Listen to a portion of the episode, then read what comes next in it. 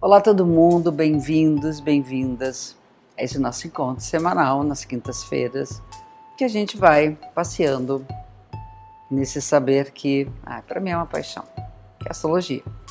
E a base de tudo é o zodíaco, os 12 signos do zodíaco. O zodíaco, falando muito superficialmente, é uma divisão do caminho do Sol pelas constelações em 12 partes iguais. Uma pizza com 12 partes. E tudo começa no equinócio de março, onde o dia é igual à noite, primavera no hemisfério, no norte, outono no nosso hemisfério, no sul. E nós começamos então a abrir o zodíaco. Começamos a falar sobre os 12 signos. O primeiro signo é Ares, representado pelo carneiro. E é sobre isso que a gente vai falar hoje. Bem-vindos os arianos, né? de todos os jeitos, né? A gente tem todo mundo tem todos os signos. Em algum lugar o Ares está no nosso mapa. Então, bem-vindo Ares do nosso mapa natal.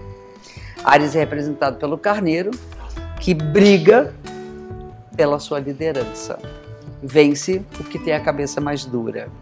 Então, uma das características fortes desse signo de fogo é o calor, é a força, é o, é o guerreiro que luta por aquilo que ele deseja. É um signo da impulsividade. É o signo da. É, é, é como se assim, é a natureza nascendo, brotando como uma primavera cheia de vida. É essa vontade de fazer as coisas acontecerem. É o espírito da liderança, daquele que vai à frente, que bota a cabeça a prêmio. Essa impulsividade faz com que haja uma inquietude constante. Ariano não para. Ariano está o tempo todo, vamos nessa, tipo assim, propondo, tem que fazer, tem que ir, tem uma coisa objetiva, né? tem uma força, tem a coragem do enfrentamento dos desafios. E aí nós temos o seguinte: tem luz de um lado, tem que ter sombra do outro. Os signos são 12 num círculo, e aí nós temos os eixos chamados eixos opostos e complementares. Se Ares está de um lado, Libra está do outro. E Libra é representado por uma balança. Então a impulsividade de Ares é complementada na hora que você ilumina a sombra da característica da ponderação, do, da reflexão, ou seja, Ares é ação.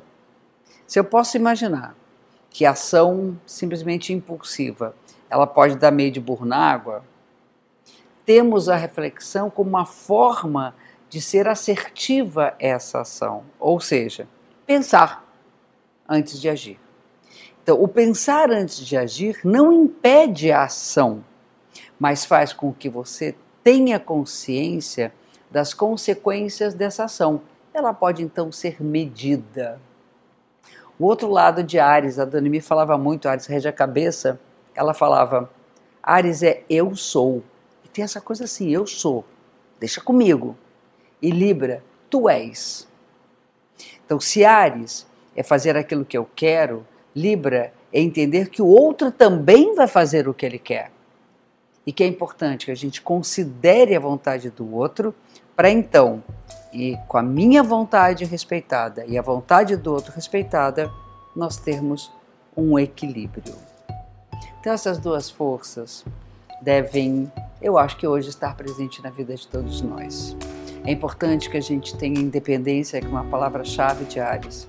Sejamos donos de nossos próprios narizes. Que a gente tenha coragem de brigar pelas nossas coisas. Que a gente consiga fazer sozinhos aquilo que nós podemos fazer sozinhos. Porém, é preciso lembrar que nem tudo conseguimos fazer por conta própria. Tem coisas que nós precisamos do outro. E aí é preciso, cara, me ajuda. É importante que a gente seja o que é, mas que a gente também olhe para o outro e de repente ceda.